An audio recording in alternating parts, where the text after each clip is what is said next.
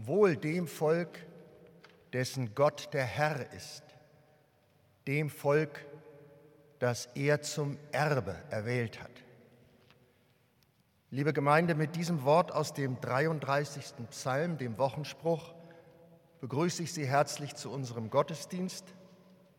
Ganz besonders begrüße ich unseren Gastprediger heute, Rabbiner Dr. Gabor Lengil. Herr Rabbiner Lengil, ich danke Ihnen dafür, dass Sie uns heute die Predigt halten, an diesem Sonntag, der in unserer Kirche Israel-Sonntag heißt. Und so wollen wir heute mit Ihnen unsere gemeinsamen Wurzeln bedenken, was uns verbindet, was uns trennt und worüber wir uns gemeinsam freuen können. Wir feiern unseren Gottesdienst im Namen Gottes des Vaters und des Sohnes und des Heiligen Geistes. Amen.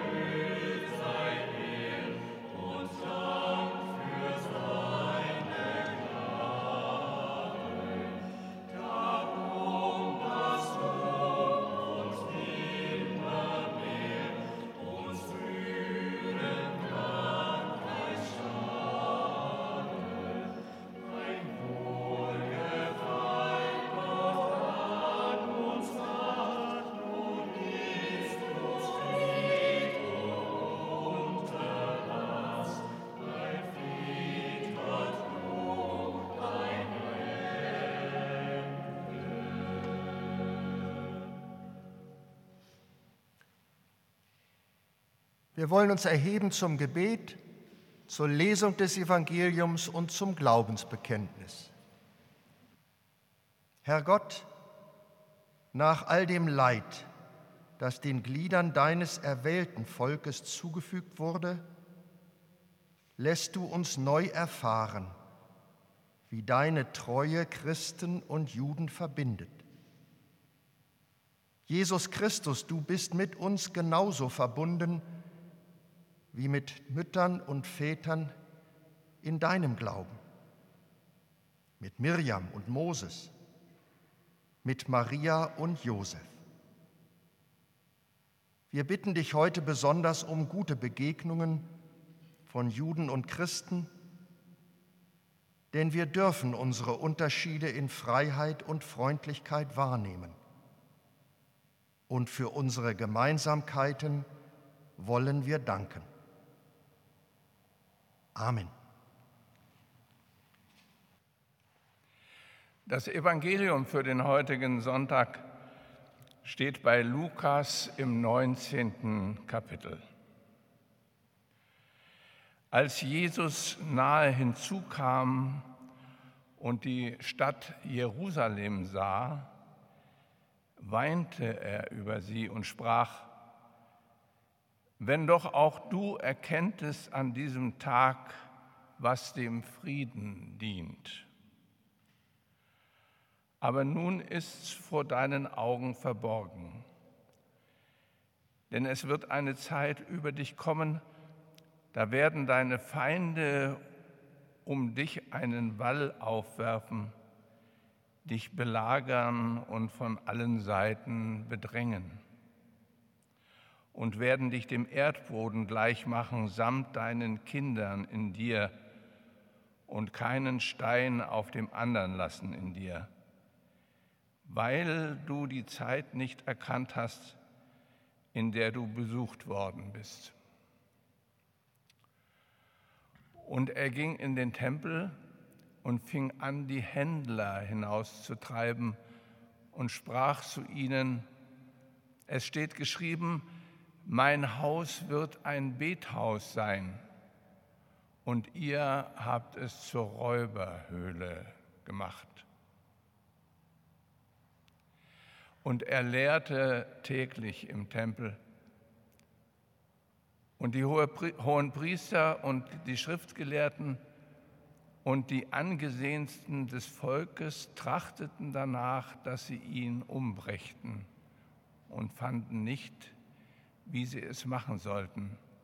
Denn alles Volk hing an ihm und hörte ihn.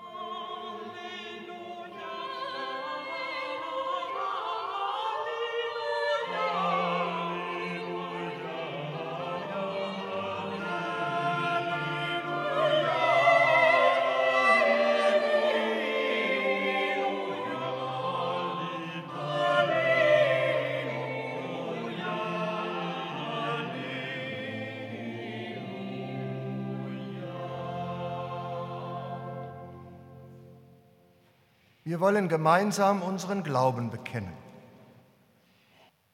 Ich glaube an Gott, den Vater, den Allmächtigen, den Schöpfer des Himmels und der Erde und an Jesus Christus, seinen eingeborenen Sohn, unseren Herrn, empfangen durch den Heiligen Geist, geboren von der Jungfrau Maria, gelitten unter Pontius Pilatus, gekreuzigt, gestorben und begraben, hinabgestiegen in das Reich des Todes, am dritten Tage auferstanden von den Toten, aufgefahren in den Himmel, Er sitzt zur Rechten Gottes, des allmächtigen Vaters. Von dort wird er kommen, zu richten die Lebenden und die Toten. Ich glaube an den Heiligen Geist, die heilige christliche Kirche, Gemeinschaft der Heiligen, Vergebung der Sünden, Auferstehung der Toten und das ewige Leben. Amen.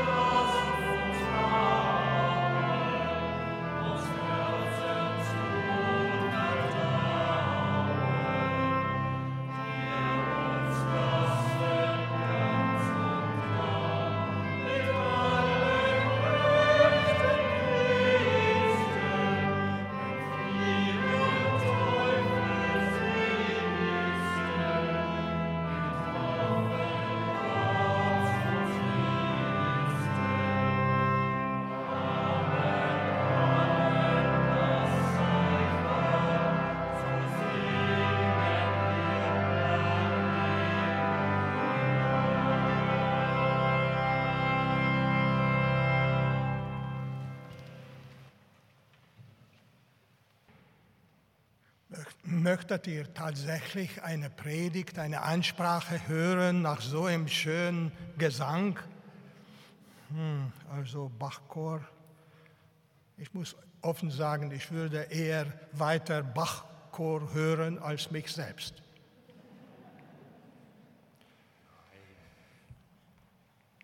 Meine liebe Gemeinde, äh, liebe Freunde, Freundinnen, es ist für mich eine große Ehre, wieder einmal in der Marktkirche predigen zu dürfen.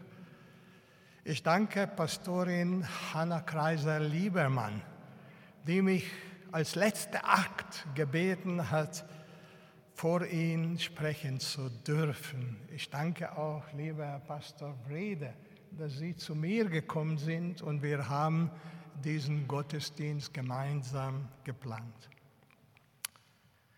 Das Thema für mich heißt Kirche und Israel, Kirche und Judentum. Ein Thema für ein Seminar für eine Woche.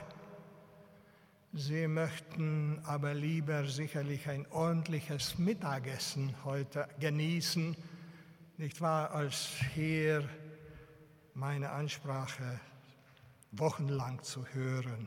Also ich muss mich zusammennehmen. Hans-Joachim Kraus, ein im November 2000 verstorbener deutscher reformierter Theologe, schrieb Folgendes, und ich zitiere, die Ausrottung der Juden Europas und die Entstehung des Staates Israel bedeuten die tiefste Krise in, die Christ, in das Christentum je hineingekommen ist. Ich muss tatsächlich mit dem Begriff Israel Sonntag beginnen. Ja, man weiß, dass der zehnte Sonntag nach Trinitatis ein sogenannter Judensonntag bzw. Israelsonntag ist. Dieser Tag gilt in der evangelischen Kirche dem Gedenken an die Zerstörung Jerusalems mitsamt seinem Tempel durch die Römer im Jahre 70 nach der Zeitrechnung. Lukas 19 haben wir von Herrn Scheibe soeben gehört. Im Judentum denken wir am 9. des Monats Av. Dieses Jahr war das am 18. Juli als jährlicher Fast- und Gedenktag an die Zerstörung des zweiten Tempels in Jerusalem.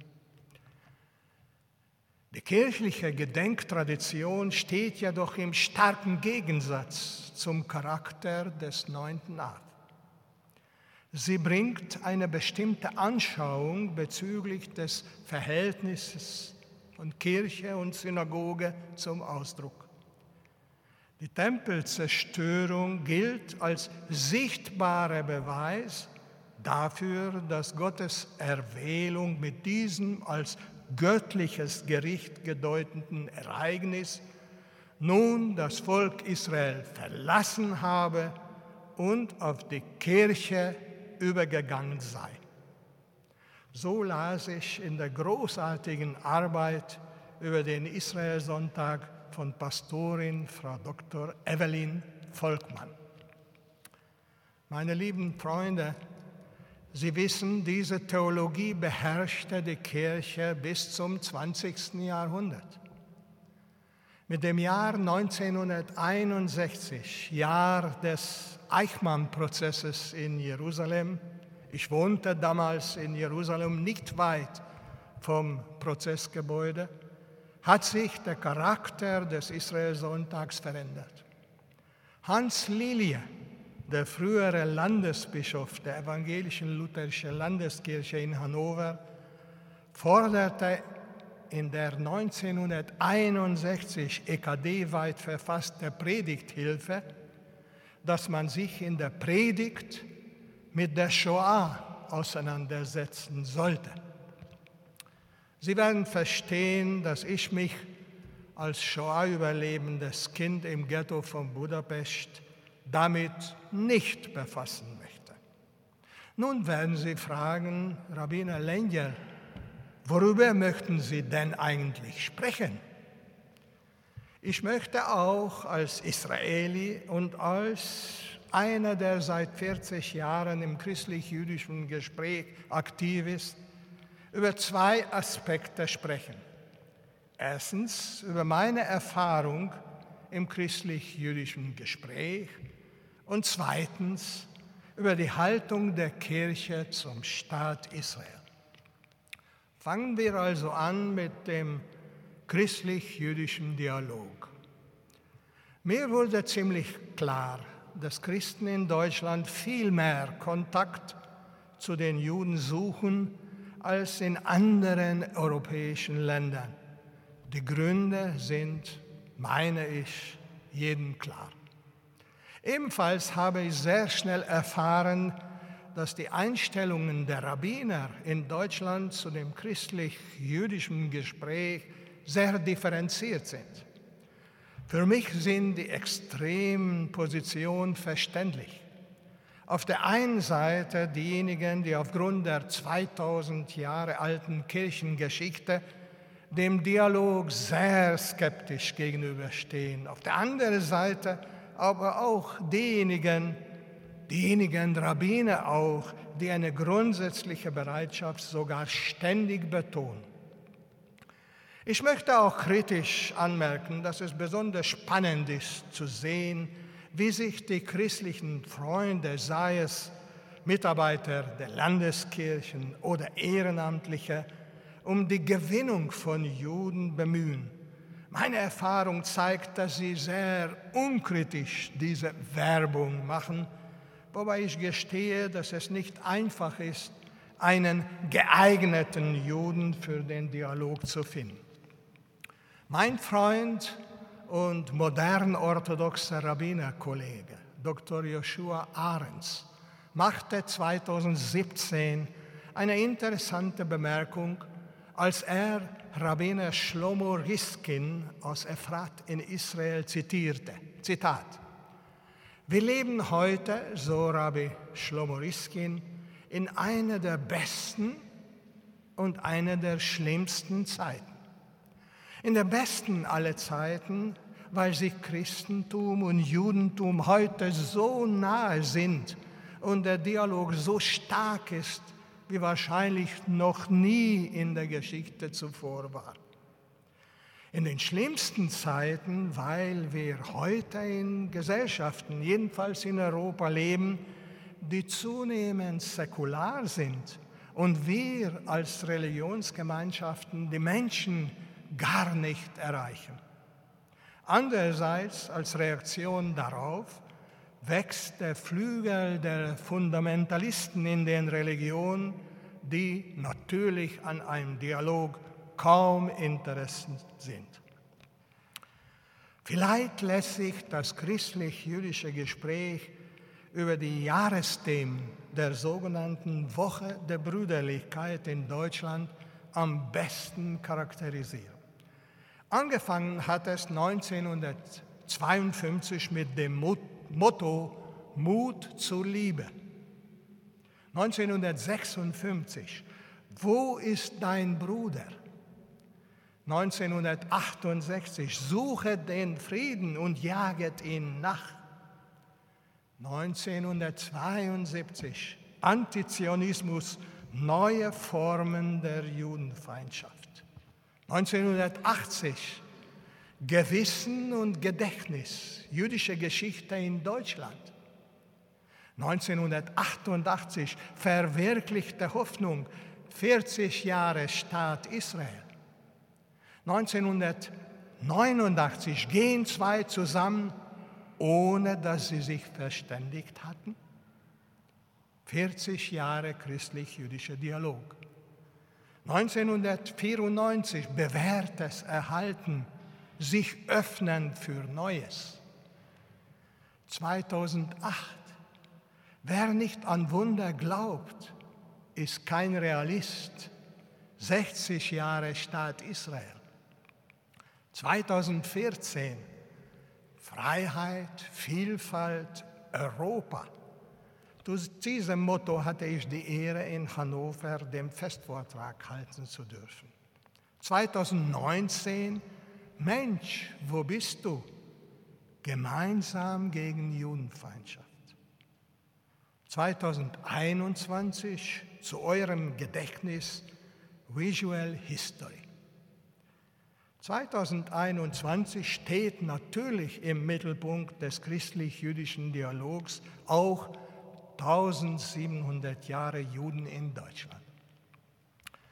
Meine lieben Freunde, Freundinnen, viele renommierte christliche Theologen, Theologinnen haben in ihren Ausarbeitungen, Vorträgen verschiedene Themen und Herausforderungen für die zukünftigen Beziehungen, Gesprächen zwischen Juden und Christen beschrieben.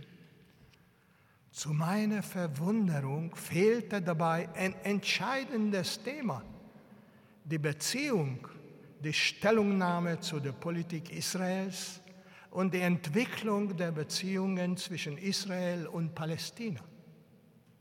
Ich habe gelernt von vielen, vielen christlichen Freunden, dass man aus Respekt, aber auch aus Sorge, aus Angst einen großen Bogen über das Thema macht, weil man nicht sofort in eine oder anderen politischen Richtung abgestempelt bzw. in bestimmten Schubladen eingeschoben werden möchte. Ich spreche jetzt nicht über die leider zu große Zahl von Anti-Israelis, Antisemiten, welche aus verschiedensten ideologischen und anderen Gründen die Existenzrecht Israels ablehnen und bekämpfen. Nach meiner festen Überzeugung wird das Thema Israel-Palästina im Mittelpunkt des christlich-jüdischen Gesprächs rücken müssen, auch dann, wenn wir immer die Harmonie und die Begegnung zwischen Juden und Christen hervorheben. Nein, meine lieben Freundinnen und Freunde, der Begriff Machloket, Streit, gehört zu den Grundlagen des Judentums. Wenn wir weiterhin in Augenhöhe miteinander sprechen möchten, müssen wir lernen, unbequeme Themen auch anzusprechen und zu streiten. Die Gedenktage und die Erinnerungen sind wichtig, sie bleiben für immer, aber sie können nicht weiterhin im Mittelpunkt der christlich-jüdischen Beziehungen stehen. Das sagt ihnen ein Shoah-überlebendes Kind, ein ehemaliger israelischer Soldat, ein Senior-Rabbi, aber vor allen Dingen der Mensch Gabor Lenja. In einer Rede in Hannover im Jahre 2017 forderte ich die, meine vielen christlichen Freunde zu einem Gespräch auf Augenhöhe auf. Und ich sagte, Juden kritisieren häufig aktuelle Haltungen, Äußerungen der beiden Kirchen. Ich erwarte jedoch von christlichen Freunden auch Kritik an uns Juden, wenn es erforderlich ist. Die Schamgefühle wegen der Vergangenheit dürfen nicht im Schweigen enden, wenn kritische Worte nötig sind. 2012 hat der EKD, der Rat der EKD mit anderen zwei kirchlichen Dachverbänden einen Ausschuss Kirche und Judentum gebildet, um eine Orientierungshilfe zu Land und Staat Israel in der Diskussion zu bieten. Die Orientierungshilfe beschreibt die Ausgangssituation. Der Konflikt, Zitat, der Konflikt um die Gründung des Staates Israel führte für die im damaligen Mandatgebiet Palästina lebende arabische Bevölkerung zu einer geschichtlichen Katastrophe. In Israel sagt man dazu Nakba und ich als Israeli sage auch, Nakba, ja, 700.000 Menschen wurden im Krieg des Jahres 48 vertrieben oder flohen, als der Staat Israel von den arabischen Nachbarstaaten angegriffen worden war. Im Krieg des Jahres 1967 flohen noch einmal 300.000 Palästinenser aus den von der israelischen Armee besetzten Gebieten. Um das Land gibt es bis heute einen Konflikt zwischen zwei Völkern. Dabei spielen auch religiöse Begründungen, was man oft vergisst, wie etwa der Bezug auf die biblischen Landverheißungen eine bedeutende Rolle. Im 1967, im Mai, drang die ägyptische Armee in die Wüste Sinai vor und blockierte die Meeresenge von Tiran, die Zufahrt nach Elat im Süden von Israel, womit der Staat Israel bedroht wurde. Am 5. Juni 1967 hat Israel einen Präventivschlag unternommen und innerhalb von sechs Tagen wurde aus dem kleinen Israel ein kleines Imperium. Dann der 6. Oktober 1973, der sogenannte Yom Kippur-Krieg. Der Siedlungsbau nach den beiden Kriegen verstärkte sich. Seitdem sind in kleineren Abständen Kriege nicht zwischen den benachbarten Staaten, sondern sogenannte Operationen, wie wir in Israel sagen, zwischen der israelischen Verteidigungsarmee und den Terrororganisationen von Hisbollah im Norden und Hamas im Süden. In der Orientierungshilfe lesen wir weiter, die Interesse der Christen am Wohlergehen des jüdischen Volkes in sicheren Grenzen entspricht der Einsicht, dass Gottes Verheißung, sein Volk zu bewahren, nicht hinfällig ist, dass das Volk Israel weiterhin Gottes erwähltes Volk ist. Die Anteilnahme der evangelischen Kirchen am Ergehen des Staates Israel ist auch begründet in dem Bewusstsein jahrhundertelange Unrechts von Christen an Juden und der Schuld der Shoah. Andererseits, die Besonderheit Israels gegenüber anderen modernen Demokratien liegt daran, dass dieser Staat, ja, mein Staat, sich nicht nur als demokratisch, sondern auch als jüdisch definiert. Israel definiert sich als Staat des jüdischen Volkes, wo 20 Prozent der Bevölkerung nicht jüdisch ist. Eine Tatsache zum Nachdenken. Meine lieben Freunde, Freundinnen, Jürgen Habermas wurde 2012 von der israelischen Tageszeitung Haaretz nach seiner Meinung zur israelischen Politik gefragt. Seine Antwort lautete, Zitat, zwar erforderten die gegenwärtige Lage und die Grundsätze der israelischen Regierung eine politische Bewertung diese ist aber nicht Sache eines privaten deutschen Bürgers meiner Generation. Zitat Ende. Von den wahren Freunden Israels erwarte ich das Gegenteil. Schweigen ist nicht der richtige Weg. Echte Freunde sollten sprechen unter Berücksichtigung der Realität nämlich, dass Israel der einzige westliche Staat ist, der seit 1967 ein anderes Volk besetzt hält, aber auch der einzige westliche Staat ist, der in seiner Existenz bedroht ist. Vielen Dank.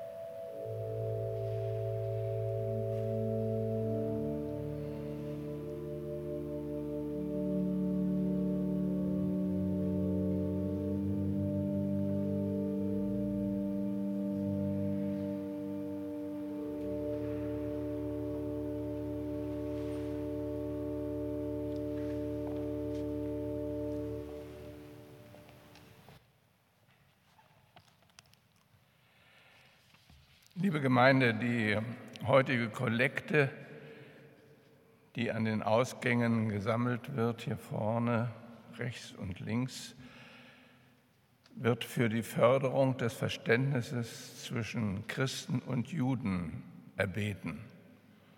Und zwar dort speziell für den Verein Begegnung Christen und Juden in Niedersachsen e.V. 1700 Jahre jüdisches Leben in Deutschland, das ist ein Grund zu feiern, aber auch ein Grund zu informieren, aufzuklären, damit immer noch existierende Vorurteile überwunden werden können. Der Verein Begegnung Christen und Juden in Niedersachsen bietet ein vielfältiges Programm in unserer Landeskirche an, um über das Judentum zu informieren und Begegnungen mit Jüdinnen und Juden zu ermöglichen. Gott segne Gebende und jene, die die Gaben empfangen. Ich darf herzlich danken in ihrer aller Namen sicherlich Herrn Rabbiner Dr. Lengil für seine Ansprache, die ein wichtiger Beitrag war zu dem, was ich an in, zur Information und Aufklärung gesagt habe. Herzlichen Dank. Und natürlich wie immer ein Dank an die Schola des Bachchors und Jörg Straube, die so schön beitragen zu der Gestaltung unseres Gottesdienstes. Und natürlich auch den anderen, die mitwirken bei der Durchführung dieses Gottesdienstes. Der Spruch der Woche möge Sie begleiten. Wohl dem Volk, dessen Gott der Herr ist, dem Volk, das er zum Erbe erwählt hat. Amen. Lassen Sie uns beten. Gott, dich sollen wir lieben von ganzem Herzen, von ganzer Seele, von ganzem Gemüt und von an und all unseren Kräften. Indem wir dich lieben, sollen wir auch unseren Nächsten lieben wie uns selbst.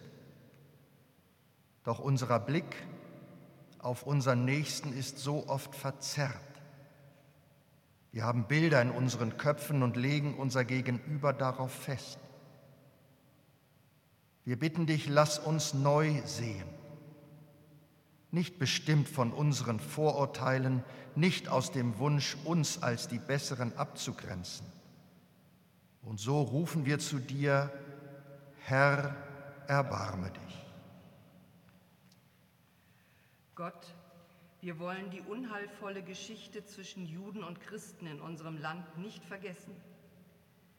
Hilf, dass wir immer neu fragen, wie können wir verhindern, dass so etwas wieder geschieht? Hilf uns, dass wir immer neu hören und erzählen von den Menschen, deren Geschrei auch heute an deine Ohren dringt. So rufen wir zu dir, Herr, Herr erbarme dich. Gott, wir denken mit Sorgen an das Land, das für die einen Israel und für die anderen Palästina ist. Gib doch Frieden und Weisheit im ganzen Land deiner Verheißung. Öffne allen, die dort wohnen und allen Nachbarn die Augen. Zeige Möglichkeiten, Vertrauen zu schaffen, damit ein gerechter Friede gefunden wird. Wir rufen zu dir, Herr, Herr erbarme dich. Und nun lasst uns in der Stille beten für das, was uns heute besonders am Herzen liegt.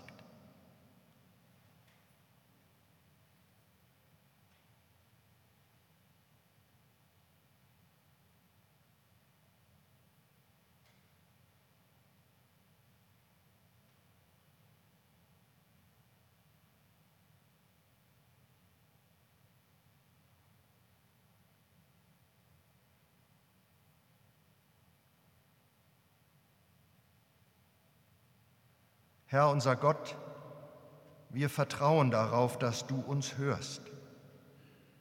Wir wollen dich lieben von ganzem Herzen, von ganzer Seele, von ganzem Gemüt und von all unseren Kräften.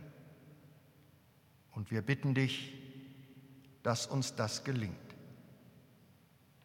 Wir beten gemeinsam, Vater unser im Himmel, geheiligt werde dein Name, dein Reich komme, dein Wille geschehe, wie im Himmel, so auf Erden.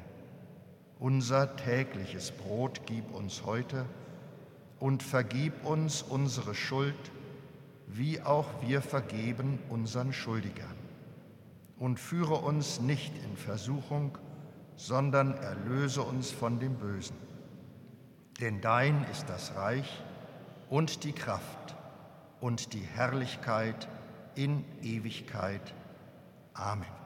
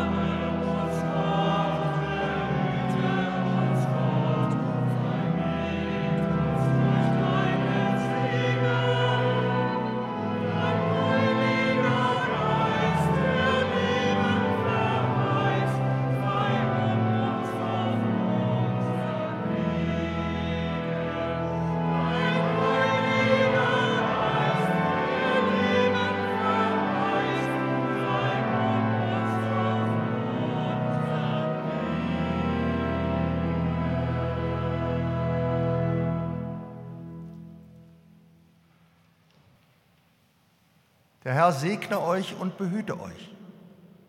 Der Herr lasse leuchten sein Angesicht über euch und sei euch gnädig.